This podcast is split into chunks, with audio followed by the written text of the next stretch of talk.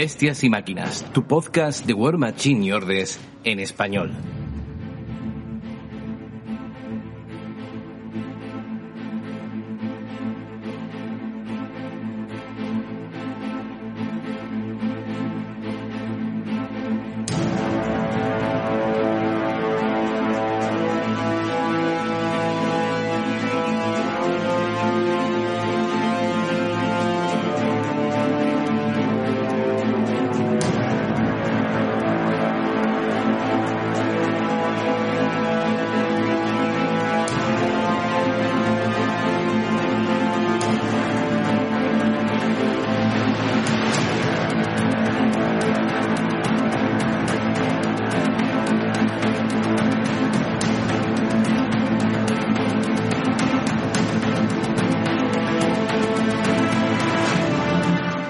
Bienvenidos a Bestias y Máquinas, vuestro podcast de War Machine y Ordes en español. Yo soy Auros.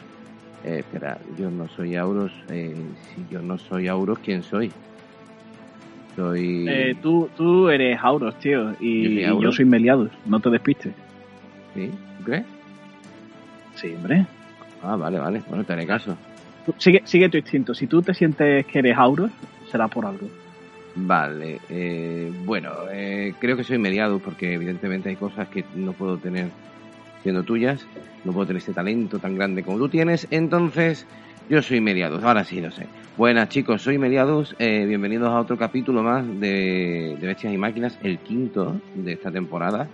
y vamos puntuales siempre, cada 15 días vuestro podcast dedicado a World Machine está ahí, como un clavo, preparado para ser eh, vuestro gozo durante una hora, hora y media, dos horas, dependiendo del programa. Y que, bueno, prácticamente ya le hemos cogido la velocidad de crucero, ¿verdad, Auros? Sí, así es. Y hoy eh, traemos un poco de cambio, un poco de novedad respecto a lo que estaba haciendo esta temporada. Y creo que es un capítulo muy interesante y que, y que va a gustar a mucha gente. Exactamente, porque es que eh, hasta ahora lo que hemos hecho eran, pues, eh, por meses, llevamos pues dos meses y medio con, con este nuevo formato. Y lo que hacíamos era presentar pues dos worldcasters eh, emblemáticos de una facción y hacíamos comentarios de él, metíamos su trasfondo y todas esas cosas, pero es evidente que ya lo habíamos hecho de, de Cigna, lo hemos hecho de Cador, lo hemos hecho también de Ordes, hemos trabajado con Trollbox y después con Scorne y eh, creíamos necesario pues hacer un parón en esta dinámica porque eh, el tema de hoy, ¿verdad? Eh, es bastante, bueno, eh, creo que creo, que provechoso para la gente que esté dudando si meterse en una facción o meterse en el juego directamente, ¿verdad? claro, y además también supone pisar un poquito el acelerador en cuanto a las facciones que estamos cubriendo. está muy guay profundizar en, los estilos de las diferentes encarnaciones de los personajes y tal, pero claro, el punto de entrada va a ser los starters generalmente para la gente. Entonces, hemos pensado que, darle un, repasito a las diferentes opciones que hay eh, puede ayudar a los jugadores nuevos y, además, para los que ya hayan empezado, eh, darle pues un, a lo mejor alguna pincelada, algún consejito o, algo que no hayan pensado, quizás que les pueda ayudar de, cómo son estos starters y qué se puede hacer con ellos. Exactamente. Eh, hoy el menú trae eh, Menoz, eh, Crix y la retribución de Fira, ¿verdad? Claro, hemos intentado eh, para cubrir las facciones que no hemos tocado todavía de War Machine, pues irnos a las otras y así todo el mundo tiene un poquito de lo suyo, ¿no? Eh, pero vamos, que entiendo que la idea después será continuar con, el análisis de los casters o quizás eh, seguir abarcando más facciones, pero a lo mejor cubriendo unidades o guardias. De todas maneras, te recuerdo que nos queda todavía una facción, aún así nos queda una facción por cubrir, que sería la Guardia del Crisol, la Crucible Guard, que aunque sea una minificación, pertenece a, al sistema de War Machine y que para ello, bueno, pues tenemos jugadores en Valladolid que nos podrían informar un poco cómo funciona. Así que ahí queda lanzado el, el recado para nuestros amigos de la Torre de Cristal. Eh, ¿Te parece? Vamos con comentarios del último episodio. Eh, sí, sí, sí, cuéntame. De ese episodio eh, tan sanguinario y a la vez tan bello. Bueno, pues vámonos con ello. Eh, Mariano, un placer y un honor la invitación al podcast. Me encantáis, no sabéis cuánto mis príncipes. Madre mía, el amor se respira por lo todo. Y dice la respuesta, prepárate porque contamos contigo. En esta ocasión, eh, Mariano eh, no ha podido participar en el programa, mm, básicamente debido a que tenemos unas negociaciones muy duras con especialistas podcast, ya que mm, hay gente en ese podcast que cree que, que Mariano es suyo y tienen que pagar una causa de rescisión. Eh, pasamos al, al siguiente, eh, Joan Eric Barroso, eh, muy grandes, hace una semana que me hablaron de este podcast y ya me los he escuchado todos, joder. Hace tiempo jugaba y lo dejé y ahora quería volver y este podcast ayuda mucho, gracias máquinas. Pues... Estupendo, pues eso es justo lo que buscamos nosotros. Hombre, es que este tipo de comentarios justifican el esfuerzo que, créeme, Joan, hemos hecho esta vez para sacarlo adelante en su momento debido. Gracias. Visita nuestra página de Instagram o Facebook. Eh, esto no, esto que lo he dicho tan de seguido, no es que me haya salido, así que podría hacerlo, pero no, es que estaba escrito como el comentario de respuesta al comentario de Joan Eric.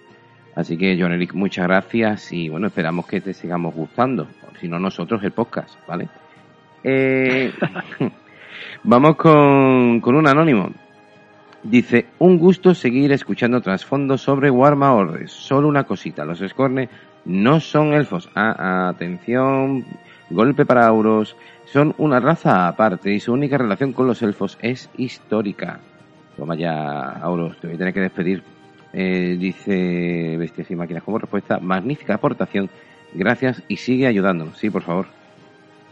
A ver, a ver. Eh... Venga, venga, a ver, defiéndete. igual, Defiende lo indefendible. igual dije que son elfos, igual lo dije, pero lo que yo creo que, que dije. Te falta decir presuntamente, presuntamente, como dice la gente. Es un hijo de.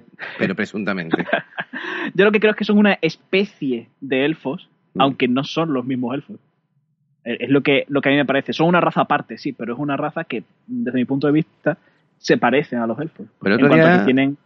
me bajé del Amber Bundle eh, un, un, módulo sobre Scorne oficial.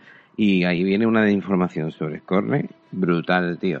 Y vamos. Eh, Tienen un lore muy guapo, ¿eh? Sí, no, pero escúchame, pero que muy diferente a todos los demás. Ese libro de rol es súper denso.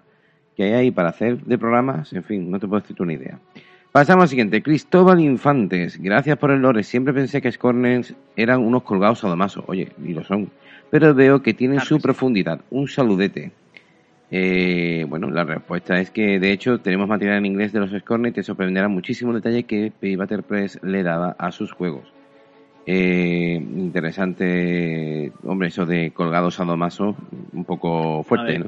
Claro, a ver, no, no, pero es totalmente cierto. Lo que pasa es que, claro, que tengan una identidad muy fuerte y aparentemente sencilla no implica que detrás no tenga una profundidad como el sistema de castas y, y lo que es la historia de, de toda esa raza, como como antes eh, era un sistema muy rígido y de pronto, en cierto punto en la historia, todo cambia. Y la forma en la que cambia a mí me parece muy interesante. Yo tengo que reconocerte que esta semana he montado todo lo que tenía de Scorne por montar. Cuando terminé de montarlo, dije, tengo que pedirle perdón a, a por estos años de ignominia hacia Scorne, porque la verdad, qué guapos, qué guapos, qué guapos. Guapísimo. Siempre lo he dicho, tío, que es una facción mm, que no se le aprecia lo que se merece. Monté a la altura de, otras. Monté a Cersis, que fue el que tú me recomendaste. Y, tío, qué miniaturón, macho. Y cómo pesa el cabrón. Pero vamos, incluso el Mortiturgo, Willbreaker, eh, Rompe Voluntades y yo. Y una miniatura súper simple, ¿no? Pues me encanta. En fin. Sí. Pasamos a, a Chui, otro de los habituales también en los comentarios del programa. Genial capítulo, habéis conseguido que me gusten estos amantes del dolor, que era uno de los ejércitos que menos me gustaba. Eh, créeme que te entiendo. Seguid así, aunque mi cartera no lo agradezca. Pues allá va, dímelo a mí. Bienvenido al club, tío.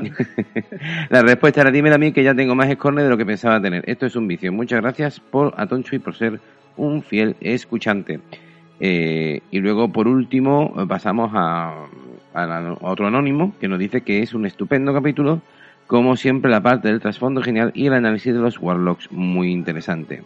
Y sí, Maqueda 3 es un auténtico pepino. Saludos desde Valladolid.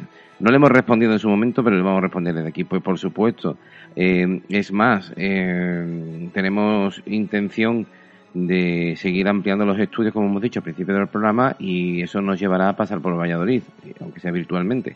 Pero tenemos que hacer una entrevista con compañeros de allí Y, si vosotros también queréis aportar cosas en el mismo programa que hagamos sobre los comentarios o los análisis que hemos hecho nosotros en, en, anteriores capítulos, pues creo que no, no habrá problema, ¿no, Auros? No tendremos que mm, batirnos ni nada de eso, ¿no?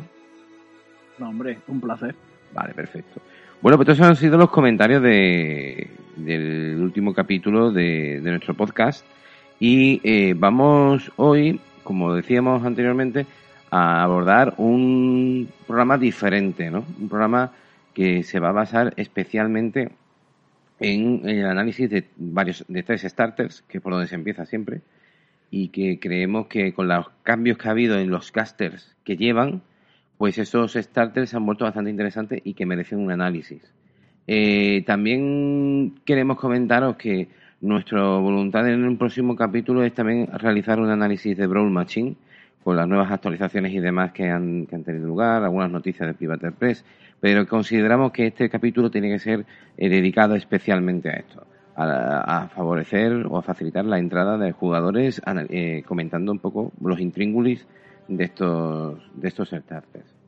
Así que, eh, Auros, coméntame por dónde quieres que empecemos. Eh, ¿Qué te parece si empezamos por Crix? Ya seamos por, por orden alfabético. Crix, Crix, Crix, Hay un grillo, hay un grillo. Eh, malo, ¿verdad? Bueno, bueno. el nivel macho. bueno, pues mira, nos vamos a tomar una cerveza o algo ahora, este descansito eh, musical y volvemos con nuestros queridos amigos de las Islas Shar.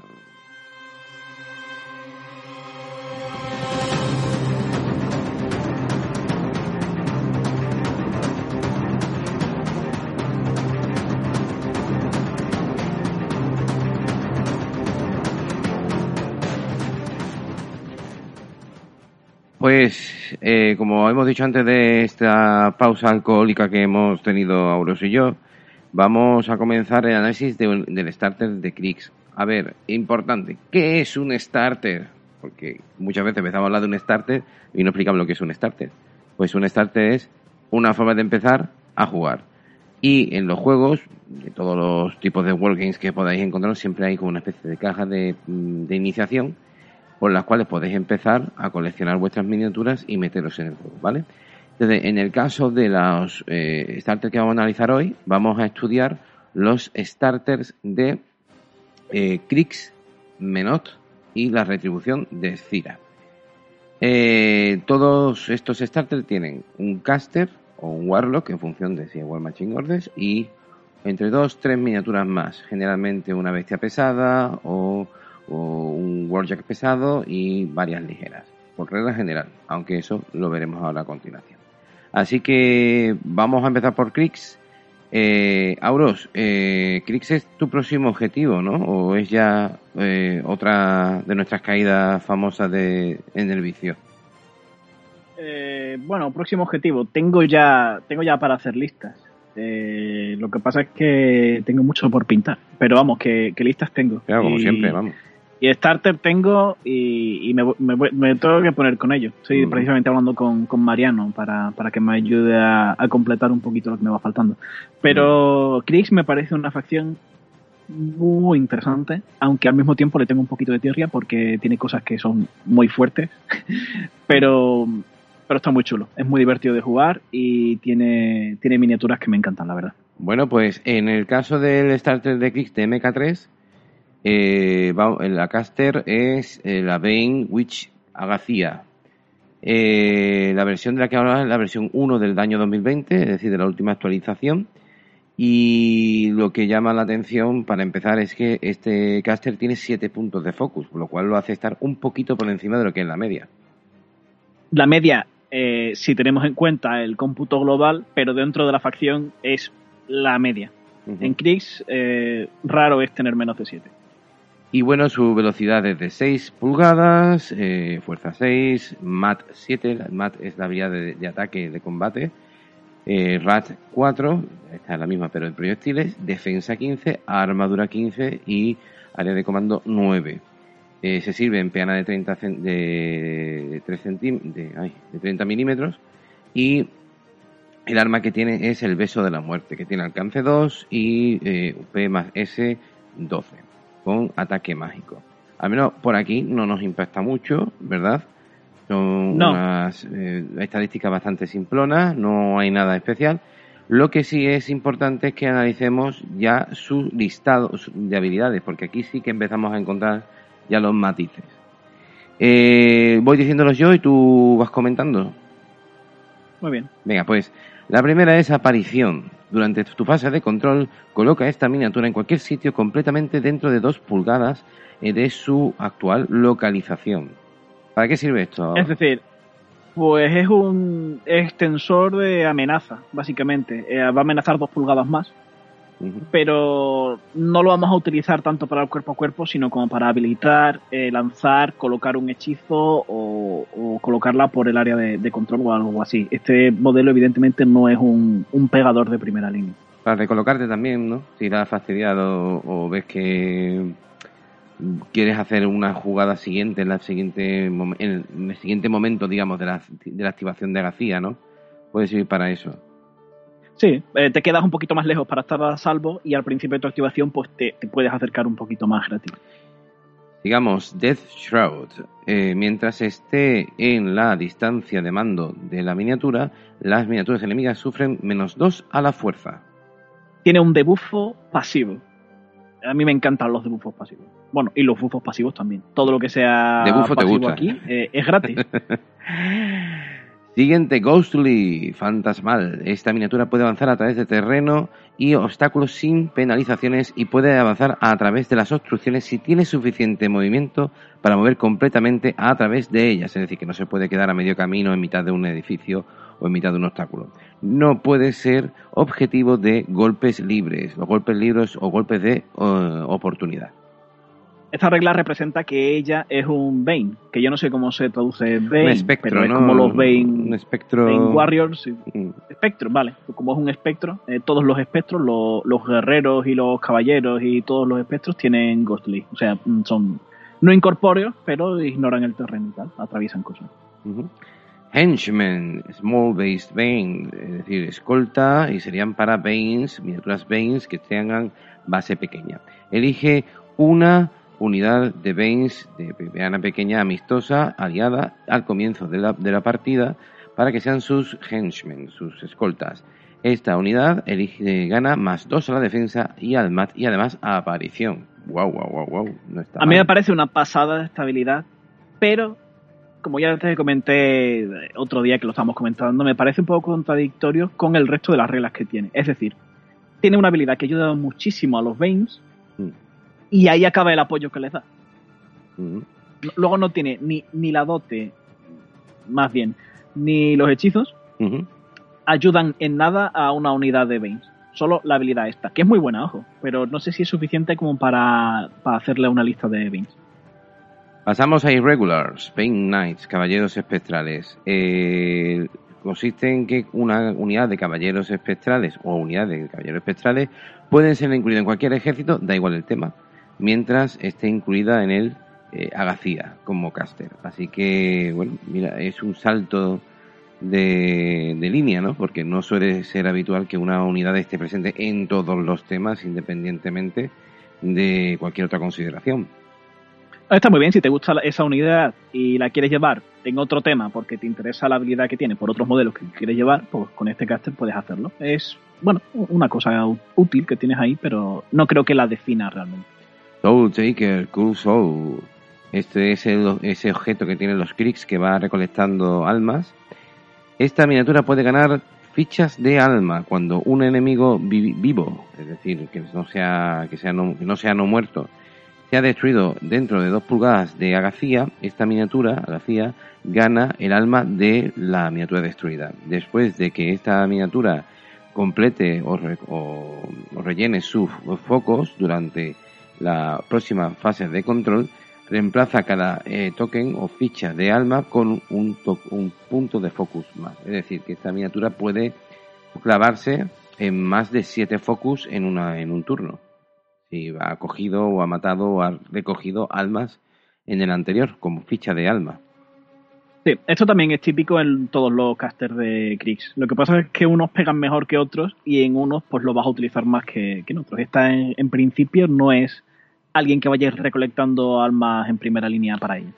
Bueno, García tiene una gran selección también de, hechizos. Eh, tiene a Ghost Walk, que tiene un coste de 2, alcance 6, dura un turno, no es ofensivo y consiste en que puedes hacer eh, a una unidad o miniatura amistosa de la misma facción, convertirla en Ghostly durante un turno, es decir, ganan el concepto de fantasmal. Eh, ¿Qué aplicación puede tener esto, Auros? Pues, a ver, si la metemos en el tema de Baines, a la infantería le va a dar igual este chiste. Así que para mí es colocar un guardia que en una posición incómoda. Es poder atravesar algo o poder ignorar a un modelo que está puesto ahí para, para impedirte el paso. Y no quieres utilizar dote todavía por alguna razón, pues usas el hechizo. Pero este hechizo ya está incluido en la dote.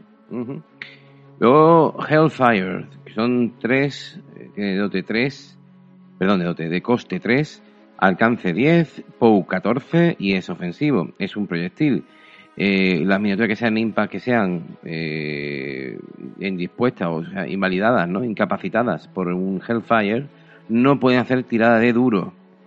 Y además las miniaturas que sean eh, canceladas por un proyectil Hellfire son eliminadas del juego, es decir, que no pueden ser revividas por ningún mecanismo posterior a lo largo de la partida. Sabemos que las peta. Este es el hechizo ofensivo que tiene para hacer daño y es un buen hechizo ofensivo, se ve bastante en Chris. Es un poquito caro, pero tiene muy buena potencia. Pasamos al siguiente, Hellbroth, que es un hechizo que da, da a, un a un Warjack objetivo del propio Battlegroup de, de García, le da más 2 a la armadura y Radiation, que eh, puede traducirse por represalia. Si una miniatura con represalia fuese dañada por un ataque enemigo durante la última ronda, durante tu fase de mantenimiento, esta miniatura puede avanzar hasta 3 pulgadas y propinar un ataque básico de cuerpo a cuerpo. Que si te fijas es venganza, solo que para un guardia que recibe daño, en vez de para una unidad que venga la muerte de uno o más efectivos, pues este es para si le hacen daño al guardia que lo hace. Por además gana más 2 a la armadura. Parasite. Y es de mantenimiento. Perdón, Parasite, perfecto. Este es de mantenimiento, ojo, que importante. Eh, Parasite eh, tenemos tres focos, o sea, eh, coste de 3, eh, alcance de 8, mantenimiento también, es un ataque ofensivo. y luego esta miniatura que sufra, miniatura o unidad que sufra, que reciba el impacto de Parasite, sufre menos 3 a la armadura y el hechicero, el Warlock, en este caso vacía, gana más 1 a la armadura. Este es otro hechizo que los casters de Kriegs no salen de casa sin él. Muy habitual. Vanish, eh, uno punto de coste, se lo echa a sí mismo, no es eh, un hechizo ofensivo y eh, consiste en que puedes colocar al, a García en cualquier punto completamente dentro de 3 pulgadas de su actual localización. desvanecerse, Vanish puede ser echado solamente una vez por activación. Es decir, que a lo tonto, a lo tonto, hace que esta miniatura se mueva 5 pulgadas by the face. Efectivamente. Pero el hechizo en sí es una, un sucedáneo del teleport que tienen otros casters. Pero eh, también es más barato. Así que puede ser muy útil. Si lo juntas con la aparición, efectivamente mm, tiene, tiene un poquito más de, movimiento. Puede ser muy útil. Sí, sí, sí, no. Le da mucha movilidad, ¿eh? Sí. Lo que pasa es que a ver, te da mucha movilidad, pero ella no es un modelo de estar pegando palos en primera línea. Entonces es una movilidad un poco en plan táctica. Hmm. No creo que sea una movilidad rollo ofensivo. Vale. Y vamos con su dote. Eh, Shadowfall. Shadowfall eh, tiene lo siguiente. Las miniaturas o unidades amigas de la misma facción actual, que estén actualmente en la zona de control de García son afectadas por Work, el camino, el paseo fantasmal. Mientras es decir, el hechizo que tiene, todos reciben el hechizo. Todo el mundo recibe el hechizo, todo el mundo se convierte en fantasmal. Mientras estén en el área de control de Agacía, las miniaturas amistosas de la facción ganan steals, sigilo. Y adicionalmente, cuando una miniatura en el Battle Group de Agacía termine su activación en su área de control, puedes inmediatamente colocar esa miniatura en cualquier punto completamente dentro de 3 pulgadas de su localización. Shadowfall dura una ronda. Vale, es decir, lo que te comentaba antes. Esta tía le da Ghostwalk a todo el mundo. O sea que a los Veins le da igual. Les da sigilo. Bueno, los Veins pueden coger sigilo ellos solos si utilizan una de las nubes que te proporciona el, tema en el que juegan.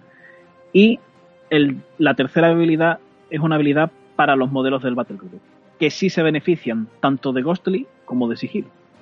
Conclusión, a mí me parece que este es uno de los Warcasters de Kriegs más orientados al Battle Group pero con un poquito de sinergia, que tiene sentido porque ella es un espectro, con las unidades espectro. Mm. Eh, en la previa, ayer hablando, te decía que no me parecía demasiado, no sé, no me parecía demasiado espectacular. Pero bueno, vamos a seguir analizando. A ver, a ver es que si ves el abanico, el catálogo de caster que tiene Chris, mm, hay algunos que, que son mucho más poderosos. Ahora, esta tiene herramientas que, están interesantes. Eh, sobre todo, en debuffos pasivos. Debuffos en la lista de hechizos. Eh, yo creo que, está bien. Eh, para empezar, sobre todo, está guay. Pero claro, según subes de nivel y vas cogiendo más casters de Kriegs, evidentemente vas a acabar soltándola porque hay opciones parecidas bastante mejores. Según si te quieres especializar en llevar una lista de Veins o si te quieres especializar en una lista de, Battle Group, ¿sabes? Pero esta está en un punto intermedio que, está interesante para empezar. A mí no me disgusta. Bueno, pues vamos a analizar su Battle Group. Eh, hay que decir que García tiene 29 puntos de Battle Group y que si cogemos el starter nos trae un un Reaper, nos trae un Slayer y un Death Reaper. Entonces vamos a empezar por el Reaper. es un Warjack pesado. Tiene velocidad 6, fuerza 10, mat 7, rat 5, defensa 13, armadura 17. Y tiene tres armas. Una, el arpón, que es un arma de proyectiles de alcance 8, una un punto de cadencia de tiro, POW 12 y luego tenemos el Hell Driver, que es su arma que está posicionada en la mano derecha, una especie de, gancho, que tiene alcance 2 y POW 16. Y luego también puede luchar con sus colmillos, que tiene alcance 1 y POW 12. Eh, se sirve en peana de 50 milímetros. Y lo que hay que ver es eh, un poco las características que tienen sus armas, porque en el caso del arpón tiene una habilidad interesante que se llama arrastre. Cuando esta, este arma daña a una miniatura enemiga con igual o menor base de miniatura baseado, inmediatamente después de que se resuelva el ataque, la miniatura dañada puede ser empujada directamente hacia esta miniatura hasta que contacte con, la, mm, con, el, con el Reaper, un obstáculo o una obstrucción. Después de que la miniatura dañada se, se haya movido, esta miniatura puede hacer un ataque básico de cuerpo a cuerpo contra esa miniatura dañada. Después de resolver este ataque, esta miniatura puede hacer ataques adicionales de combate eh, durante esa acción de, combate. Es decir, que lo, engancha, lo daña, lo atrae, le pega y si tiene más ataques, le sigue pegando. ¿Qué te parece? Eh, me parece que mm, es una maniobra un poco compleja que no siempre se va a poder hacer, pero cuando puedes coger al modelo clave que está mm, controlando una zona o que está fuera del, rango de amenaza de todo tu ejército y lo coges y dices, ven para acá, lo pones ahí, mm, es bastante satisfactorio. Además, eh, dañar con el arpón, que en otras facciones sería bastante complicado, en Kriegs, donde los debuffos a la armadura abundan en hechizos, en dotes y por todos lados, dañar a un guardia pesado con una de potencia 12 no es tan complicado. Va a ser bastante fácil y he visto que se puede hacer sin bustear, incluso con bastante eficacia. ¿Te acuerdas cuando jugábamos en el, colegio al mosca, a la mosca móvil móvil? No sé si te acuerdas que le traían a un sitio, le pegaban por un pasillo, le pegaban todo el mundo colleja. Pues esto parece que es lo que le pasaría a la víctima del arpón, ¿eh? vale, yo no lo conocía por ese nombre. ¿eh? Bueno, tú que eres más moderno. O sea, sé lo, que dices, pero... Tú eres más joven que yo, ya lo sabemos, no hacía falta que lo dijese. Venga, sigue, sigue. Total, este guardián sirve básicamente para eso. Eh, pinchar un nota, atraerlo para ti eh, desde 8 pulgadas y empezar a comprar ataques adicionales para darle. me gustaría aclarar que esto funciona de la siguiente forma. Cuando tú, este Warjack no tiene la regla de dual attack, entonces tienes que elegir hacer tus iniciales a distancia o cuerpo a cuerpo.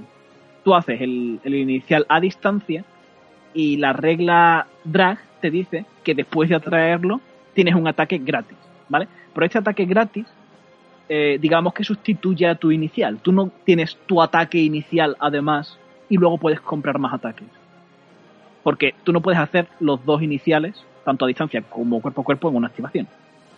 Entonces sería, te pincho, te atraigo, te doy un ataque gratis y ahora los demás ataques que te haga los tengo que comprar con foco.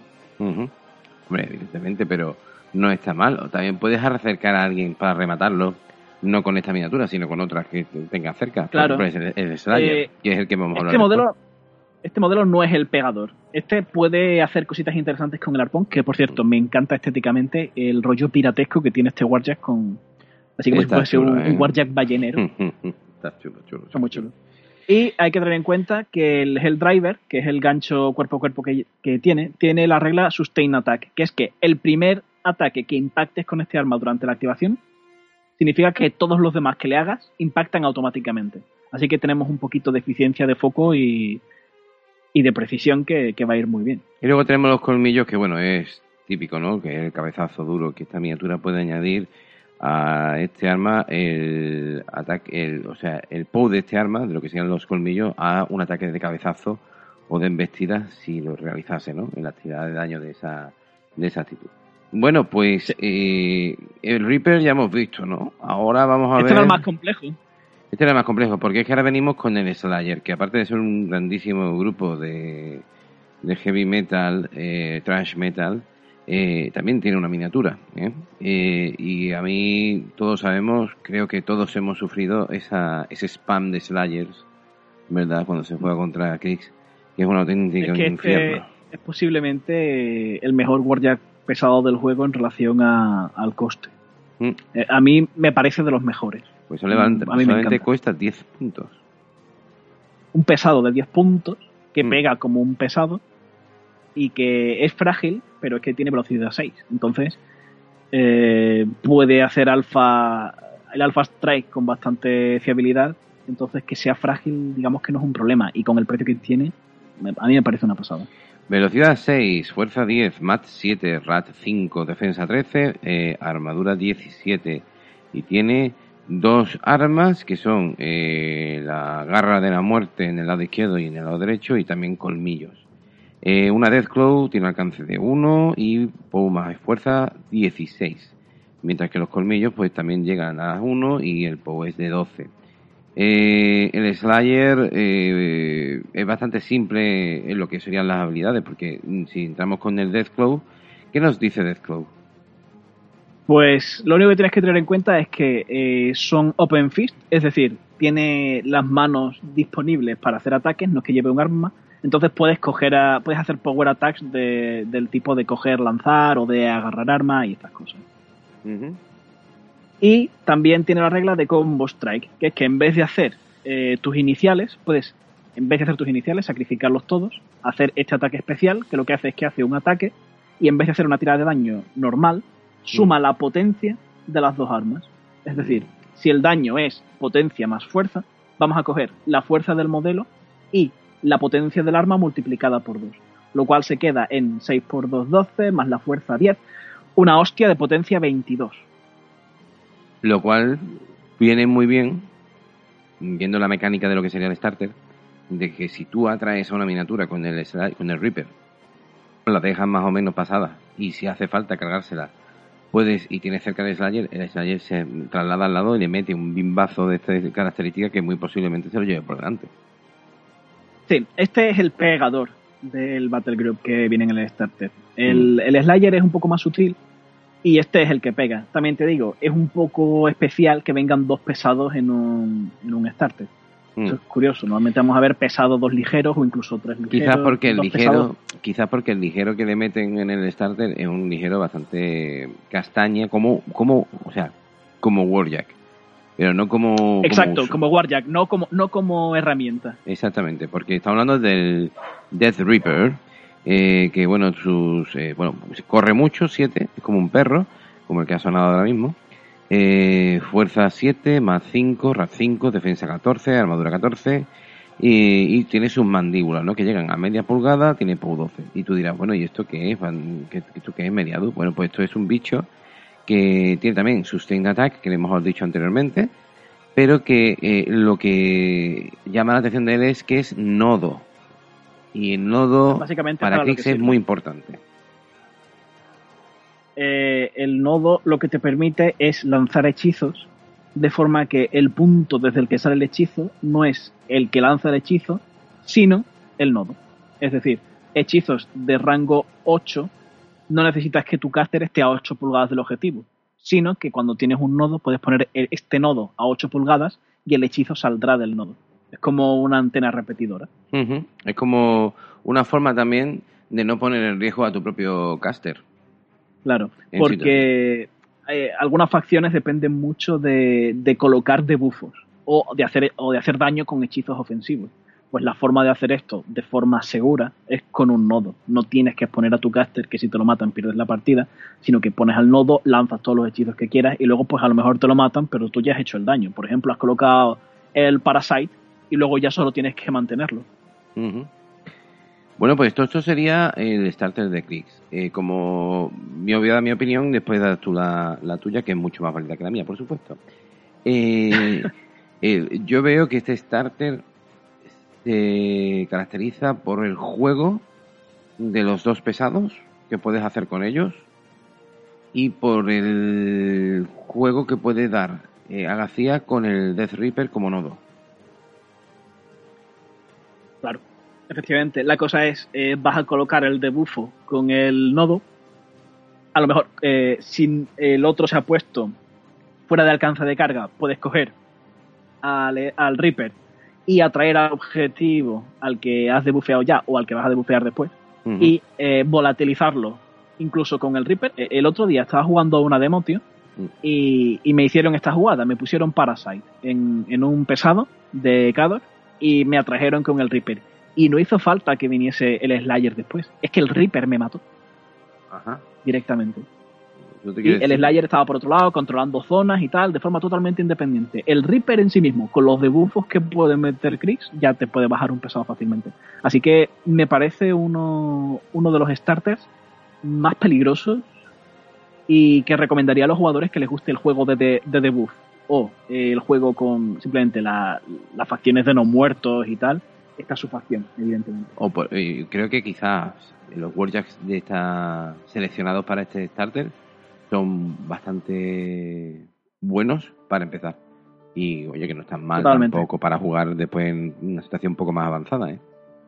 No, yo creo que tú, vamos, yo sigo haciendo listas y sigo usando lo- los Warriors de este starter. En plan, como Battle Group, me parece un Battle Group mm, cojonudo. ¿Qué pasa? Pues que seguramente, eh, según el tema que escojas, cambiarás el caster y según el tema, eh, escogerás una unidad para añadir u otra. Pero, vamos, a, a nivel de lo que son los Warjacks, eh, me parece una, una selección eh, inmejorable. Bueno, pues hemos terminado el análisis de Krix. Eh, vamos a adentrarnos en el fuego purificador de Menoth. Y, hombre, a mí personalmente, tú sabes que mi facción favorita es Menoth. Eh, creo que es algo que sabes, ¿no? O hemos vivido una mentira durante todos estos años, Auros. Lo sé, lo sé, pero también sé que cada vez eh, se van reduciendo esas diferencias y cada vez vas a- abriendo tu corazón a, a- a- a la, a la belleza y, y al poder de, de otras facciones. Cignar. Tú siempre te vas a sentir... siempre, Cignar. Qué cabrón. siempre porque te vas a sentir de tengo, menos, pero... tengo un pedazo de ejército de. Cignar, tío, que cuando vengas para acá vas a disfrutarlo, tío. Porque Voy a disfrutar haciéndolo picadillo, porque yo... eh, Pedazo de que ejército, tío, que tengo de Finland. Madre mía, que tengo ahí preparado cuando termine de pintarlo. Uf, esa. Cuando juguemos en Steamroller, esa. Esa Halley 2 con telequinesis, en fin, me voy a callar. Eh, vamos a ¿A qué no tienes juego de jugar a la Hailey 3? Porque no la tengo. si, no, si la tuviese. tengo todos los Nemos, eso sí. Bueno, pues vamos a, a meternos con, con Menots.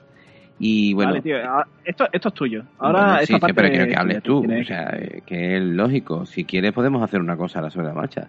Tú vas hablando sobre eh, las cosas que hace eh, en este starter y yo las comento. Yo hago de Auros y tú haces de Mediadus. Sé que eso es difícil, pero bueno, es una opción. ¿Te Bueno, a ver, tú has empezado el capítulo diciendo que tú eras Auros. Yo ya ahora mismo no sé ni quién soy. Vale. Efectivamente, Pero- vale. Así que, así que ahora- mando yo. Venga, pues ahora, ahora mandas tú y yo voy comentándote a los Auros. Espérate, voy a mentalizarme. Mm, Ya está, mentalizado. Vale. Dale, dale. Imagínate que te da mucho miedo Green King y con eso ya básicamente lo tienes todo. Vale. Vale, este tío es un caster eh, de base. Es de base mediana, ¿verdad? Y es lentito. Ah, no, es de base pequeña. O lo veía bastante gordo. Eh, tiene velocidad 5. Tiene problemas con la dieta. Eh, sí. Sí, es lento para un caster y eh, los demás stats son bastante habituales. Tiene MAT 6 y RAT 6, es decir, cierto, cierta inclinación hacia el combate a distancia. Defensa 14, armadura 16, foco 7, Ujú. eh, 18 de vida y 30 de Warjack Points, que es eh, bastante estándar en los casters de, de Battle Group que estamos viendo de los starters, que vienen con bastante para, para que quepa bien todo. Y eh, evidentemente, como vienen con, con Warjacks, eh, están orientados a llevar Warjacks. Eh, bueno, voy a hacerlo en el mismo orden que lo has hecho tú, porque ahora yo soy Meliadus. Vamos a vernos a las habilidades que tiene, y es que vemos que es inmune al fuego. Esto ya nos da una pista de lo que va a pasar, ¿verdad? Exactamente. Mucho, mucho, mucho fuego. Eh, tiene velo de cenizas, que lo que hace es que el modelo tenga ocultación y que los modelos vivos enemigos que no tengan inmunidad al fuego sufran menos 2 al ataque cuando estén a 2 pulgadas de este modelo. Es decir, le rodea un, como un manto de cenizas Ujú. que, que incordia. Muy habitual en muchos casters de, de. Y en muchas unidades Vale, también. Veo que tiene una habilidad especial que se llaman eh, pasajes divinos. Esto, esto me lo vas a tener que explicar. Una vez por turno, el nota puede hacer uno de los siguientes efectos. Y, eh, explícamelos, a ver. Bueno, Eh, pues- Cuento de ceniza. Bueno, pues el cuento de ceniza, la fábula de la ceniza es que mientras estén en la distancia de control de esta miniatura, una, eh, las miniaturas de guerreros, amigas, amistosas, eh, ganan Ashen Veil, el velo de cenizas, y esta habilidad duraría una ronda, por lo cual tienes una unidad de guerreros o una, unos miniaturas de guerreros, perdón, mejor dicho, no unidad, que ganan menos dos eh, tienen- ganan concealment, ocultación y además dan menos dos a los ataques que pueden recibir, en, por ejemplo, en un combate cuerpo a cuerpo, por lo cual va en la línea de protegerlos. Sí, a todo el ejército que esté en su área de control, un bufo a la defensa. eh, g- Me parece muy chulo. Ahora, himno de poder. Este modelo puede lanzar un hechizo este turno sin gastar foco. Eso ya lo veremos cuando veamos los hechizos. Uf, Pero eh, no está nada mal. uf. Has pensado lo mismo que yo. Venga. Esto, el siguiente, ¿qué significa? Tradúcelo, yo no, Eh, verso de ceniza. ¿Ascuas? O de ascuas, sí. Eh, bueno, pues este consiste en que los Warjacks que se activen, que sean de la facción, en la zona de control de Malekus, ganan la ira ardiente, Blazing Wrath. Eh, dura un turno y una miniatura con Blazing Wrath puede cargar, ojo a esto, de aquí viene el juego del starter, ¿vale? Aquí viene el juego del starter. Una miniatura con Blazing Wrath puede cargar a miniaturas enemigas que estén sufriendo el efecto continuo de fuego sin gastar focos. Vale, el, el juego de este tío parece muy divertido. Sí, es Dedicarte fuego. a prenderle fuego a las cosas, con la que deduzco que, que va a ayudar el resto de su kit, hechizo Hombre, claro, date cuenta que el kit lleva un Castigator, que ya veremos la, eh, la habilidad que tiene el Castigator, y tiene un Repenter. O sea, eh, es Sota Caballo Rey. Sí, pues me parece muy interesante y, y muy divertido como concepto. Además, porque, porque te introduce a, a menos, ¿no? Al fuego purificador, que es que es lo que identifica a la facción. Totalmente. Eh, creo que ninguna otra facción maneja el fuego como estos y, y el rollo mola mucho. Vale, vamos a pasarnos a las armas, que ya, pues ya, ya vemos lo que es. Tiene un, un lanzallamas, que es un spray de rango 10, de potencia 14, que tiene daño tipo fuego y, por supuesto, si te da, te prende fuego. Exactamente. Claro que sí. Es lo que tiene. Y después tiene eh, un, el, el lanzallamas, tiene, una, tiene unas hojas. Hojas las ardientes. para pegar también, a rango 1. Y si te da con las hojas, ¿qué pasa? Te prende fuego también. Te prende fuego, claro que sí, hombre. Es que todo, es que Claro que sí. está todo, o sea, esto te lo venden eh, al lado de la sección de contraincendios de un supermercado, este starter, porque eh, Ya te digo, es todo. Bueno, vamos a analizar los hechizos y lo vamos a ver mucho más claro. Vale. Vale, los hechizos. Empezamos con Vanishing Guard. Los Hakips enemigos y ánimas que estén en el objetivo, que sea un aliado, modelo o unidad, expiran inmediatamente y además este hechizo hace mantenimiento. Mientras esté mantenido, los modelos afectados no se les puede tirar hechizos ni ánimo. Muy en la línea de Menot. Muy en la línea Sí, de Menot. protección. Protección frente a hechizos y fastidiar un poco las intenciones aviesas del contrario. Siguiente. Evidentemente, por ejemplo, en lo que vimos antes del starter de Kriegs, todo depende de que te meta el Parasite. El Parasite es lo que permite que, que tus Warjacks pulvericen todos los objetivos y, por ejemplo, te permite la jugada del, del Reaper atrayéndote con el arpón. Si no es por eso, no, básicamente esa jugada ya no es válida. Y esto te va a proteger de ese tipo de, de cosas feas. Así que es muy guay. Vale. Marca de fuego. Eh, esto es un hechizo ofensivo de potencia Ojo, ¿eh? 14. Ojo, que aquí viene el juego. Dale, dale. Dice, hace daño de fuego. Si te impacta el modelo y los D3 modelos enemigos más cercanos que estén a 5 pulgadas sufren fuego. Es decir, Aquí está el fuego. continuo fuego. Claro. Prende fuego a 1 más un D3. Entre una y cuatro miniaturas. Sí. Y eso, si tú Bueno, lo- entre 2 y 4, ¿eh? Bueno, entre dos, y- perdón, entre dos y cuatro, perdón. Si te fijas, esto lo juegas en función mm, del, vers- eh, del verso de cenizas o de ascuas, que Ajá. era la habilidad que habíamos visto antes, y entonces puedes tener un montón de warjacks asaltando a gente que está riendo en fuego porque porque porque los has aprendido previamente y además sin la gastar jugada-. Entonces ahí está el juego de, de este starter.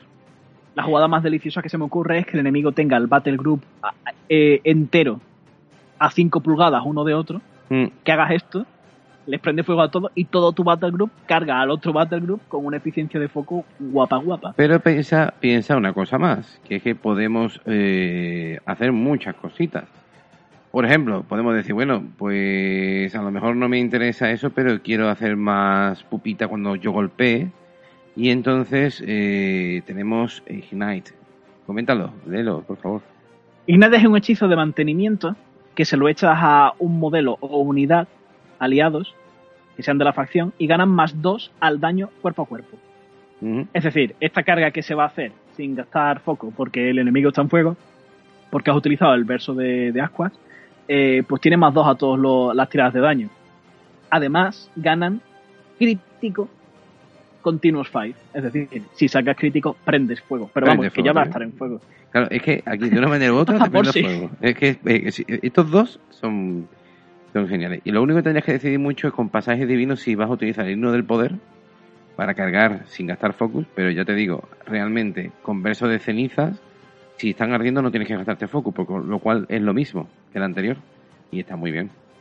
Digamos con el siguiente, Open Fire. Modelo en el Battle Group del lanzador que esté en su área de control puede inmediatamente hacer un ataque cuerpo a cuerpo o a distancia, pero solo una vez por turno. Cuesta 2, así que es un ataque caro. Pero si el ataque es bueno, Ujú. mm, te puedes sacar las castañas del fuego. Y Este el- me parece especialmente guapo con un colosal o algo así, ¿no? Mm. Sí, lo que pasa es que sinceramente tienes 7 de focus, te querrás proteger también un poquito. Y creo yo que los juegos que te dan Brandon Fire o Ignite eh, te hace que tengas que seleccionar muy bien. Porque, por ejemplo, yo teniendo el Brandon Fire o Ignite, veo que Scorch, que es el último, no sé si lo utilizaría solamente en casos muy contados.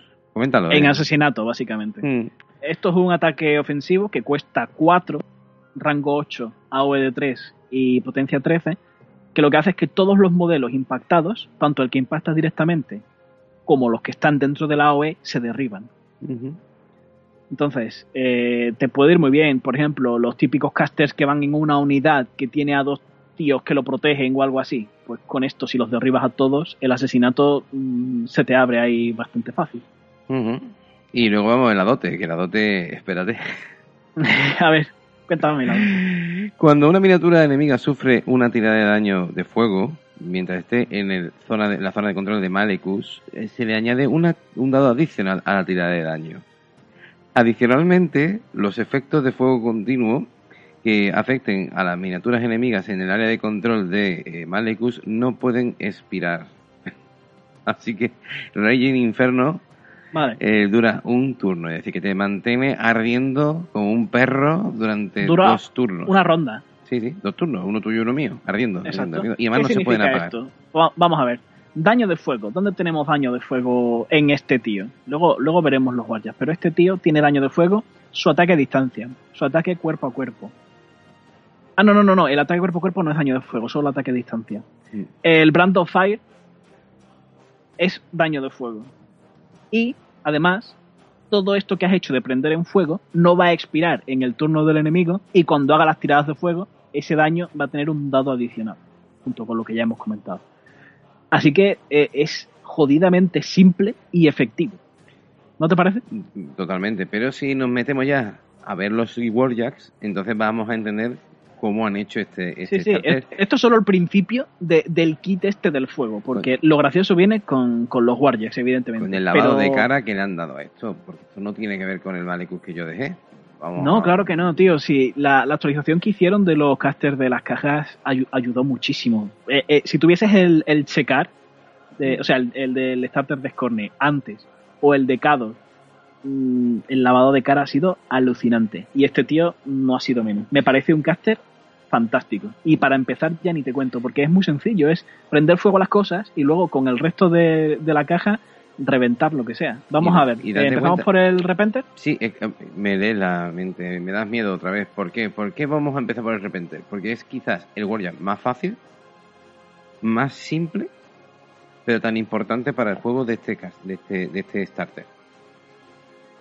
Este Warjack es un ligero, ¿vale? Que cuesta 8 puntos, que se caracteriza por tener un lanzallamas. Ya está. Y, y eso es el Warjack. También tiene un mangual, que tiene rango 1 y tiene arma cadena, por lo que ignora escudos, eh, y tiene eh, daño 13, ¿no? Que, que mola y tal. Tiene mat 6, rat 5, defensa 12 y armadura 17, velocidad 5. Mm. Que, vale, que es, es muy básico y tiene un lanzallamas, que esto normalmente pues sería un Warjack que va por ahí y tiene un lanzallamas y tú dices, vale, pues guay. Pero ¿qué pasa? Pues que con Malekus, pues esto mola un cojón. Hombre, ya te digo, porque va prendiendo fuego. Es que este puede ir prendiendo fuego. O diseminando el fuego por ahí. Va prendiendo fuego, diseminando el fuego y haciendo daño fuego. Que te mola un montón con la doble. Claro, es que eh, de repente el Repenter, que es súper débil, te está dando unas opciones excepcionales. Por ejemplo, y estoy leyendo ahora mismo una cosa muy interesante, y es que el Open Fire de Malekus, si lo utilizases, le permite lanzar otra vez el spray. Exacto. Y aunque este tío solo tenga un ataque con daño fuego, hay que tener en cuenta que es un, un ataque en spray. Entonces va a probablemente impactar a más de un modelo, por lo que es como si valiese más ataque. Claro, y cuanto más gente esté pueda estar ardiendo, más fácil vas a tener que un Warjack pueda cargar, cubrir esos esas pulgadas y meterse en el, en el, en- en el corazón del contrario. Y aparte, que esto de que sea en spray permite que cuando hagas la dote ganes más dados. Cuanta más gente impactes con el spray, más dados estás tirando. Esta, es que de repente, ya lo que te digo, un Warjack tan lamentable, a lo mejor a priori como este, que no se utiliza mucho, ahora de repente se convierte en un bicharraco. Es que con Malekus me parece que es prácticamente auto-include. Vamos a dejar el Castigator para el final. Vamos con el Revenger, que es el, Vale. el otro Warjack ligero. Eh, Este es el menos sinérgico, ¿no? Este es el menos sinérgico, lo único que pasa es que se utiliza como nodo y para Y proteger eso es muy importante. y para proteger a- al Warjack, porque tiene escudo y ah no, este no, no, no es que proteja al- me estaba confundiendo. No protege al, al Claro. pero sí Claro. te puede servir el escudo sirve para protegerse él, que un Mm. nodo con escudo mola, tío. Mm. Uno con escudo, tiene también carga poderosa con su alabarda, tiene también repel- repeler que puede empujar directamente a enemigos, a, a miniaturas enemigas si las golpea fuera una pulgada, no está mal, pero realmente aquí el juego está en que es un nodo. Claro, ¿qué pasa? Que es un nodo que además eh, se protege bien, pega bien, y por eso el, el coste, por eso cuesta 10 puntos. No, no tiene el, el coste de un nodo ni tiene el coste de un ligero peón, es más caro. Mm. porque hace un poquito de todo. Es un súper ligero, podríamos decir, ¿eh? porque eh, un ligero que tiene armadura 19, que pega con, con, con potencia 11 a esto con el escudo y con la lanza pega a potencia 13 a rango 2. Además tiene Powerful Charge, eh, tiene Repel, que si te da con el escudo mm, te empuja, o sea que tiene además herramientas de control. Este tío es un pequeñito, mm, hazlo todo. Mm. Vamos con, con el Castigator, que lo he dejado al final por una sencillísima razón. Eh, esta miniatura se supone que es un Warjack pesado que está ardiendo, ardiendo, ¿vale? Y tiene, pues, eh, por supuesto, el Ashen Bay, que le permite tener la misma habilidad que Malekus, ¿no? Tiene ocultación y las miniaturas enemigas vivas que estén a dos pulgadas de él, pues sufren menos dos a la de ataque. Ojo que no está nada mal. Pero, vámonos con, con lo siguiente. Eh, combustión, su ataque de combustión. Léelo, Mediadus, Auros, eh, quien seas. Esto es un ataque especial que significa que tienes que renunciar a tus iniciales para hacerlo, pero en muchas situaciones puede que te merezca la pena. Dice, este ataque no necesita objetivo. Los demás modelos que estén a dos pulgadas de este modelo sufren una tirada de daño de fuego de potencia 2 y además se le prende fuego. Exactamente. Esto es simultáneo y después de hacer este ataque puedes comprar ataques cuerpo a cuerpo adicionales. Y utilizamos la dote. Pues dados para todos. Ahí está la cosa. Fuego y dados para todos. Es lo que, lo que te interesa aquí. Y luego no pega nada mal, porque tiene dos puños que pegan a fuerza de 16, que son puños abiertos, además. Son puños abiertos y si te toca, te prende fuego. Y ¿Vale? Es hiper sencillo. Es que ya está, es que no tiene más reglas. Hiper sencillo. Me gustaría comentar que cuesta 12. En comparación con los de Kriegs, pues claro, sube un poquito el precio. Eh, tiene 32 puntos de vida, armadura 19, o sea que aguanta bastante bien. La defensa 10, eso sí, claro. es como, como darle un armario. Y. MAT 6. O sea, que Velocidad hablando- 5, que es lo estándar de, de su chasis, ¿vale? Esto es lo que hay que tener en cuenta de, de este pesado y no tiene ya nada más. Yo creo que para este, jugando con este starter, te lo puedes pasar en pipa, ¿eh? Me parece súper, me parece de los más divertidos que he visto. Y es sencillo, eficaz, fantástico para empezar. Se lo recomiendo a la gente que le guste el rollo cruzado, que es con lo que va la facción, o que les guste mucho la candela. Porque de eso aquí hay un montón. Pues ya hemos visto. También te quiero agradecer, Dime. Meliadus, la imparcialidad con la que has hecho este análisis, porque no se ha, no se ha notado nada que sea tu facción principal, ¿eh? Vamos, tanto como yo con Scorn. Igual, no, no se ha notado nada. tío. No se ha notado La nada. profesionalidad, La profesionalidad está ahí a tope. Noto cierta ironía en afirmaciones. Pero bueno, oye, es que Muy chulo, muy chulo, coño, es que es un starter que está muy chulo, tío. Vamos, vamos a ser Sí, sí, sinceros. Ahora vamos a entrar con los elfos, eh, con los chicos de Cira, que son también tus ojitos derechos. Así que ahora también me meteré contigo. Vámonos Sí. con ellos. ¿Quiénes son? ¿Quién es el caster que, que los lidera? Vale, pues lo lidera la magistrada Elina, que es de la casa Shail y por tanto pues no tiene pelo en la cabeza. Vale. Porque los elfos de la casa Shail empezamos- no tienen empezamos- cabeza. Empezamos bien. pues empezamos bien. Venga, vamos a darle. Tú sabes que a mí me candela. gustan los calvos. Siempre. Ya, por eso no te gusto yo, porque sigo manteniendo cierta mata de pelo hasta que se me caiga finalmente, porque mi vida. No, no, no. Me Tú eres la excepción que confirma la regla. Oh. Bueno, Vale, Mariano, os cuento. besito. Esto es lo más parecido a un caster de guardias que tiene la retribución, quitando quizás a Virus 2, que tiene un juego muy chulo, pero que en Brawl Machine, en mi opinión, sufre bastante. Así que para jugar Brawl Machine Warjacks en retribución, nos vamos a quedar sobre todo con, con Elina, creo yo. Aunque, en mi opinión, no es un caster muy fuerte, a mí no me, no me convence mucho. Pero bueno, vamos a ver qué nos trae. Eh, base pequeña, por supuesto, velocidad 6, MAT 6, RAT 5, defensa y armadura 15, foco 7, solo 16 puntos de vida y 30 puntos de Warjacks, que como ya hemos comentado es un poco el estándar. Eh, ¿Qué es lo más importante que tenemos que ver? Vamos a ver sus habilidades. Eh, tiene Field Marshal Conveyance, que no sé cómo cojones se traduce. Bueno, con Beyoncé. Bien. Vale, pues tiene Conveyance. Desde con señor. Beyoncé. Esto lo que hace es que, eh, bueno, Field Marshal es que lo ganan todos sus Warjacks, ¿vale? Sí. Dice que estos modelos ganan eh, más, eh, bueno, que los otros modelos ganan más 2 al ataque mágico contra enemigos que estén a 5 pulgadas de un modelo con conveyance. Así que eh, mejora la precisión para impactar con ataques mágicos. Vale. Es un poco el rollo de la casa Shine. Es decir, eh, rollo magia, rollo que los Warjacks apoyen la magia y, y tal. ¿Qué más? Esta tía tiene reparar un D3 más 3. Ojo. Esto en, un, en una partida de Battle Group puede marcar la diferencia, que tu caster repare. Sí, sí, sí. Ojo, fuera de las partidas de Battle Group, lo normal es que si has muchos guardias, pues ya puedas meter tu unidad de mecánicos y esto pues sea menos importante. Pero en starter contra starter y a pocos puntitos, esto puede ser muy importante. sí, sí. Y tiene la habilidad también Tune Up. eh, encender. Afinado, ¿no? Sí, sí, como sintonizado, en sintonía. O, o subir la potencia, algo así. Lo que coge es un Warjack y si está a rango, que es base-base, todos los ataques y daño resultado del siguiente ataque básico están busteados. Y, Mm, En, le- en la retribución hay Warjacks que tienen disparos básicos que flipas.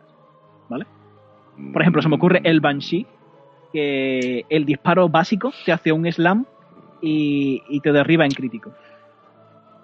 ¿Cómo se llama esta tía? ¿Elina? Vale, Eh, magistrada Elina. vale. Vale. Sí, sí. Y esto es una acción que puede hacer ella. En vez de disparar ella, te, te dispara te dispara el Warjack. No está mal. Joder. Mola mucho, ¿eh? Sí, sí, Esto está sí. guay. Pero, pero bueno, necesitas eso, Warjacks que, que tengan un disparo básico chulo. Por ejemplo, en el, en el starter este no hay Warjacks con un disparo básico chulo. Ya te lo adelanto. Bueno, pues entonces nada. Venga, Hay pues otra sí, cosa, tú- hay otra Ah, ya, No algo habrá, algo habrá, porque si Eh. no, tú no estarías aquí tan tranquilo. Eh, armas. Eh, tiene un arma de distancia que tiene rango 12 y potencia 11 con la regla Force Grip. Puedes, en vez de hacer daño, que el modelo que impactes con este ataque se le empuje 3 pulgadas en cualquier dirección. Mm, no está mal. Una eso. herramienta de Una control herramienta, ¿eh? chulísima.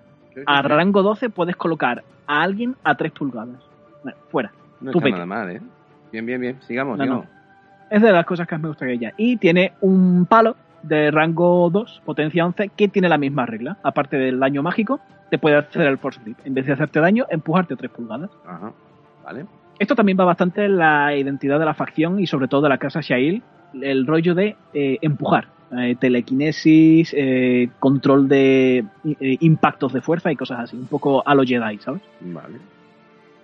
Vamos a ver los hechizos. Venga, pues vámonos con los hechizos. Eh, empezamos con deceleración, que dice, en el área de control del caster, los modelos de la facción ganan más 2 a la armadura contra disparos y hechizos. Cuesta Dura 3 una- y dura una ronda. Vale. Está muy bien porque es un hechizo de protección que afecta a todo el ejército. Entonces, bastante potente, pero bueno, es defensa contra disparos. Vale. Ya está, es para, para llegar hasta allí. Luego allí ya te las arreglas tú. Force Strike, un hechizo ofensivo de potencia 12, rango 8, que en crítico te derriba. Poco más. Vale. Este hechizo es muy interesante, Meliadus. Eh, Hand of Destruction dice que los modelos aliados de este Battle Group ganan un dado adicional al ataque y daño contra el modelo al que se lo hayas tirado, descartando el más bajo. Es el Saints and Portents de toda la vida de Vladimir I de Kader, Ujú. pero que es en forma de hechizo de mantenimiento ofensivo. Ya veo. Es interesante. Está Solo bien. afecta, eso sí, a los modelos del Battle Group. Este modelo, eh, o sea, este caster está evidentemente orientado a, a potenciar su Battle Group. Vale. Obliteración. Este hechizo ya lo hemos comentado en otros casters. eh, no lo vas a lanzar nunca. ¿vale? Eso te digo, Eh, cuesta puntos 4, de- cuatro puntos. potencia 15. Pues alcance 10, potencia 15 y no tiene nada especial. Fuera. Venga, sigamos. Eh, vale, y este es el hechizo más interesante de, de la magistrada Elina. Eh, ritmo de guerra. Cuesta 3, afecta a toda su área de control y es de mantenimiento. Los modelos en este Battle Group que estén en su área de control pueden avanzar hasta 3 pulgadas después de que todos los modelos hayan terminado su activación. Vemos de nuevo un- una cierta inclinación hacia los guardias que disparan. Así lo veo yo. Eh, tiene una habilidad que es, eh, usando su acción de combate, hace que un Warjack dispare. Y después de la activación de todos los Warjacks, todos los modelos se pueden mover 3 pulgadas. Y este movimiento me lo imagino que es avanzo, disparo y al final de la activación se mueven 3 pulgadas hacia atrás para salirse de tu rango de amenaza. Entonces te has llevado disparos y no puedes hacer nada para responder. Yo creo que ese es el, el Que rollo que estaba tiene. pensando yo, lo que pasa es que no, no quería decirlo porque podía quedar como un imbécil, pero eso es lo que yo estaba viendo. Y yo, uff, esto, esto te disparo, te, destro- te revientas todo, te vuelves para atrás. Eh, quizás Sí, esta, y- esta caster eh, en Brawl Machine eh, puede ser dura, ¿eh? es que tiene los elementos de control eh, más parecidos a telequinesis cosa que está prohibida en Real Machine sin tener telequinesis. Entonces es muy interesante en ese Wow. sentido. Oye, ¿y de la dote que me puedes Tengo contar? potencia 11. ¿Qué me puedes contar Dime, de, dime. la, de la dote de esta mujer cómo es? La dote es muy interesante. Es una Para putada empezar, lo que estoy viendo. No es interesante, Vale. no, una putada, ¿ves? Sí, eh, quita todo el daño de los campos de fuerza de los Warjacks de la facción en el área de control de Lina. Hay que decir, los guardias de esta facción, los de la casa Shail, tienen un- una rejilla de daño aparte de la normal, que es lo que se llama el campo de fuerza. ¿Vale? Esto es un daño que tiene aparte, por lo que antes de poder empezar a dañarle sus sistemas, tienes que haber pasado por todas las casillas de- del campo de fuerza. Bueno, pues esta tía los recupera al máximo, todos, los de su ejército. Y, en segundo lugar, en el área de control, los modelos aliados de la facción ganan más 3 a la armadura y no, e ignoran los sistemas rotos. Y dura una ronda. Y dura una ronda. No está nada mal, ¿eh? No está nada mal. Tiene herramientas ofensivas, aunque no muchas. Pero tiene corte- herramientas de control, corte de- bastantes. Y tiene bastantes herramientas defensivas. Pero el corte de este caster es muy defensivo, ¿no? O- Efectivamente. la Yo la veo más orientada a la Muy, defensa. muy defensivo. De hecho, aunque te, aunque te, in- te invita a disparar, no tiene nada para mejorar esos disparos. Tiene, Mm. bueno, sí, el Hand of Destruction. Eso sí, sí, sí que te mejora los disparos, eso lo tengo que tener en cuenta. Sí, sí, lo, lo tiene todo para los disparos, tío. Eh, Bueno. Mejora los disparos con Hand of Destruction, te pone a salvo con ritmo de guerra, te protege de los disparos con deceleración y la dote te sube 3 a la armadura y además te cura los sistemas e ignoras lo que te hayan roto. Pues vamos a analizar en 10 minutos Grifón, Chimera y Mantícora, así que te tienes que eh, tienes que ejercitarte a fondo. Vamos con el ¿con cuál vamos? Vamos allá. Vamos con el. Venga. El Griffon es un, un ligero estándar, cuesta 8 puntos, tiene velocidad 6, mat 6, defensa 13, armadura 16, pero 18 si cuentas el escudo, 20 puntos de vida, 6 puntos aparte que van en el campo de fuerza y eh, es básicamente un ligero que tiene una lanza y un escudo, ¿vale? No tiene mucho más. Aplica los stats que hemos visto y tiene de armas una lanza de potencia 3, rango 2, con Powerful Charge, esto es típico de las lanzas y las alabardas, que cuando cargas tienes más 2 Mm. para impactar con el ataque de carga, y luego tiene un escudo que tiene potencia 9, que básicamente le sirve para subirle 2 la armadura por delante. Eh, ¿Para qué sirve este tío? Pues mira, eh, tiene Pathfinder Ajá. y eh, tiene una habilidad que es Fleet, que no, no sé qué será. eh, bueno, que dice que gastas un punto de foco para ganar más 2 de movimiento cuando Es ligero de- como ligero de pies. Eso es lo que jugábamos a 40.000 hace años. Fleet of Foot, eh, ligeros de pies. Y este en este caso sería como Vale. ligero, ¿no? Una vez por Vale, activación. entonces tenemos. Sí, una vez por activación gana más 2 de pulgadas de movimiento. Eh, ¿Qué pasa? Pues esto es un ligero que pega como un ligero, aunque tiene un escudo, y no hace nada más, porque este, a diferencia del, del que vimos en menos, no es nodo.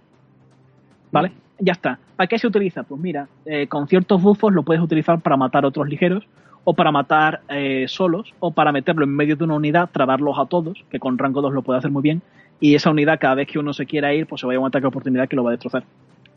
No es un Warjack para intercambiar con, con pesados, evidentemente, ni para nodo ni para otra utilidad. Ya veo, ya. Así que, bueno, es. Bueno, de hecho, con el INA no le veo que tenga ninguna sinergia porque no dispara y, bueno, lo único que puede hacer es eh, llevarlo mejor, básicamente, con, con deceleración y tal. Y, bueno, este tío, cuando con la dote se pone en armadura 21, eso sí. Oh, ¿Pasamos a cuál? ¿Al Chimera o a la Mantícora? El Quimera. El Quimera es el nodo que trae este starter. Y el, este guardia que básicamente comparte los stats con el anterior, también comparte el coste. Lo que pasa es que, claro, no tiene escudo, así que la armadura se queda en 16. Y, y sirve para un nodo. Tiene un par de armas que tiene rango 0.5 y potencia 12, que además las puedes combinar como hacía el Slayer para hacer más daño, y son Open Fist.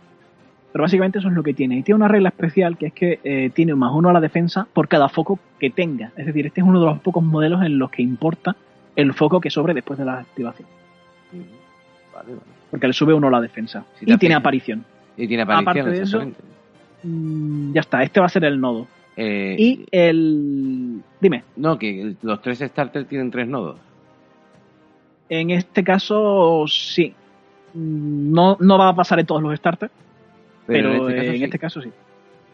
Vale. Y vamos a irnos allá el que es el modelo más importante de este starter y que en mi opinión es de los mejores Warjacks también en su, en su coste. Y esto me gusta mucho que estamos viendo en los starters que siempre te ponen un, pesado al menos que es fantástico. Este es un Warjack que cuesta 14 puntos. Entonces está en coste medio, ya no es tan, tan económico como los otros. Pero es que este Warjack es el que lo va a hacer todo en este starter. Estamos hablando de un pesado de velocidad 6 que tiene MAT 7, RAT 5, defensa 13, armadura 18, 22 puntos de vida y 10 puntos extra que van en el campo de fuerza. O sea que es un Warjack rápido y que tiene muy buenos estados defensivos. 13-18 está muy bien. Es la misma defensa que uno de Kriegs y uno más de armadura. O sea que ahí ya vemos que es mejor. Eh, que tiene las siguientes habilidades mientras no le haya roto el generador de escudo, que es una de las casillas de daño que tiene en su rejilla, tiene más dos a la fuerza. Entonces, este Warjack es pegón. Si nos vamos a sus armas, vemos que tiene dos, eh, dos hojas en los brazos que tienen potencia 10, potencia 15, pero 17 mientras no le haya roto el generador de escudo. Dos hostias de potencia 17 están muy bien para un Warjack cuerpo a cuerpo pero entonces sería más barato. ¿Por qué es caro? Pues porque tiene además un arma a distancia que es excepcional, que se llama Cañón Ciclón, que tiene rango 12, ratio de fuego un de 3, potencia 12, ¿vale?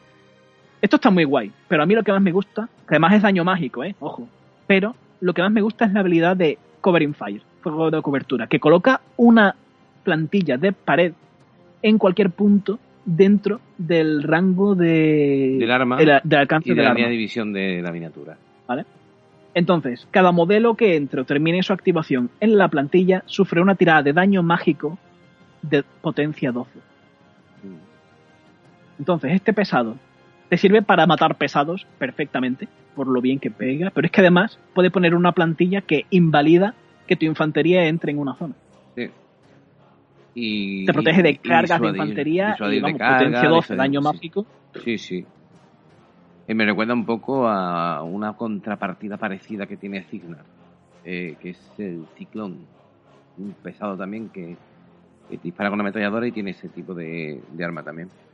Jolín, pues oye, me ha sorprendido mucho Retribución de Fira. Yo ya no me atrevo a decir que no me gustan, porque aunque el diseño no me gusta mucho, pero al Mm. final acabo Te digo lo mismo que digo muchas veces con Scorner. La gente no aprecia lo suficiente esta facción, creo yo, porque es súper divertida de jugar. Tiene, sobre todo, el rollo del control, de empujar y tal. A mí me parece una pasada.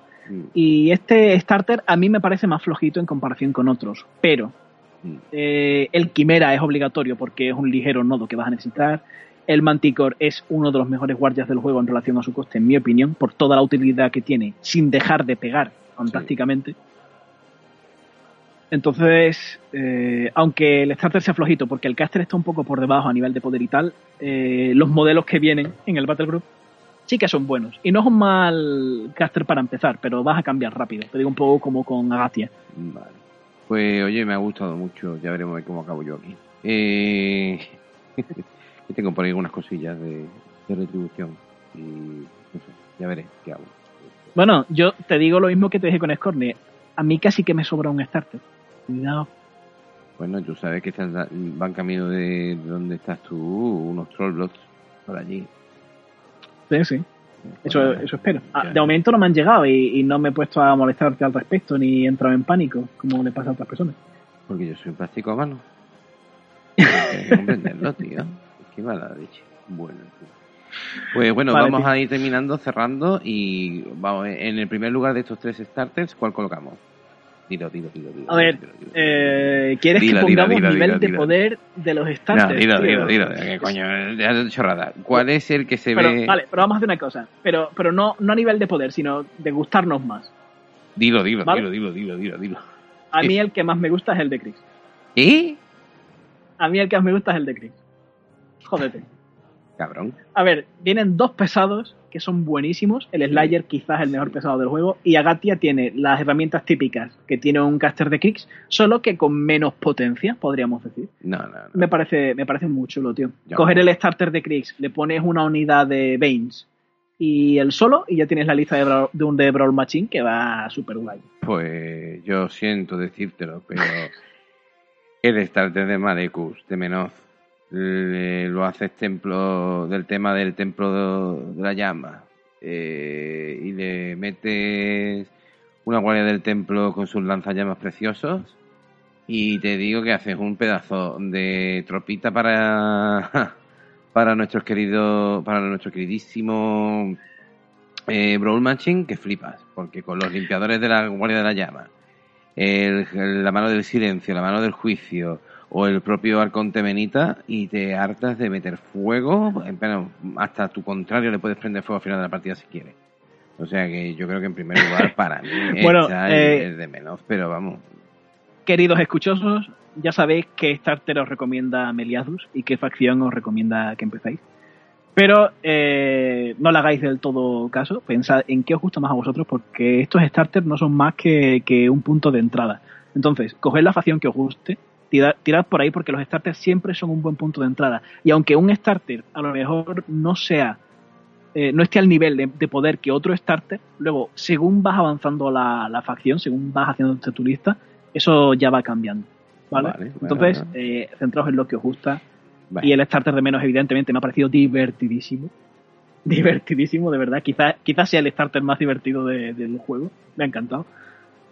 Pero vosotros a lo que os guste. Eh, Retribución Menos. es una facción muy Menos. divertida y que en Brawl Machine Menos. puede funcionar muy bien. Y la dote de Lina, ese más 3 a la armadura a, a pocos puntos, puede ser muy demoledor. Menos. Menos. Yo creo que tiene una división, pero vamos. Bueno, pues chicos, hemos llegado al final del capítulo. Eh, esperamos que os haya gustado. Eh, también deseamos que hayáis aprendido algo, porque al mismo tiempo que descubrimos cosas con nosotros, lo estamos descubriendo con vosotros, y eso pues creo que siempre es algo interesante. Aún así, podéis poner los comentarios en la caja de comentarios de iVoox, eh, darle a me gusta también, por favor, eh, que es importante.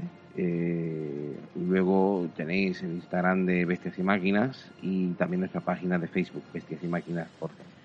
Eh, y por supuesto nuestro nuestro ah, nuestro nuestro blog que por cierto no quería terminar sin leerlo porque nos ha gustado mucho a los dos un comentario de, de Marcos eh, que dice estupendo programa siempre que os escucho termino echando una partidilla inolvidable eso diferencia War Machine de otros juegos solomillo del bueno podríais hacer un programa para resumir cómo engancharse al juego hoy en día reglas en español, Brawl Machine y recursos para el Tabletop Simulator. Muchas gracias por el esfuerzo y un abrazo de la comunidad que os adora. Jolín, pues que nos ha encantado, lo hemos leído hace poco y por eso no lo hemos dicho al principio del programa. De todas formas, pues lo comentaremos en el próximo al principio para que para hacerle justicia. Pero leche, eh, muchas gracias, Marco. Este Qué tipo bonito, de cosas, este tipo de cosas son las que te hacen decir, venga, pues cada 15 días hay que buscar un tiempo para hacer la grabación. Cualquier cosa también tenéis el correo electrónico bestias y máquinas arroba gmail.com.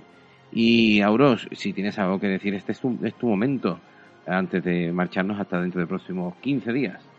Bueno, pues yo lo de siempre, sugerirle a nuestros escuchosos que, que si tienen ideas para capítulos, cosas que quieran saber, como, como nos ha hecho este, este amable Marcos, que nos ha dicho, eh, que de hecho ya estamos pensando en, en cómo podemos afrontar eso, ¿verdad? A ver qué, cómo podemos hacerlo, porque Sí, sí, sí, sí. igual, igual se nos ocurre alguna sorpresita, algo, algo diferente que podemos hacer respecto a lo que nos piden. Mm, Y no sé, yo por ejemplo sugeriría hacer el próximo día, por seguir un, un poquito y luego ya parar con este rollo, hacer lo mismo pero, pero con las facciones que faltan de Ordes, los starters que, que no habríamos tocado. Sí, sí, sí. Y meter trasfondo también de eso. Bueno, lo vamos hablando. De todas maneras, creo que tenemos un proyectito, una cosita ahí mm, eh, virtual que puede ser bastante interesante y que podremos usar tú y yo, uno de los starters de los que estamos hablando, ¿vale? Para jugarlo y así lo explicamos también y la gente podrá ver. Bueno, en fin, no quiero decir más que, que adelanto y después arruino la sorpresa. Cállate, cállate. Bueno chicos, pues muchas gracias por estar ahí. Os esperamos dentro de 15 días en Bestias y Máquinas, vuestro podcast de War Machine y Ordes en español.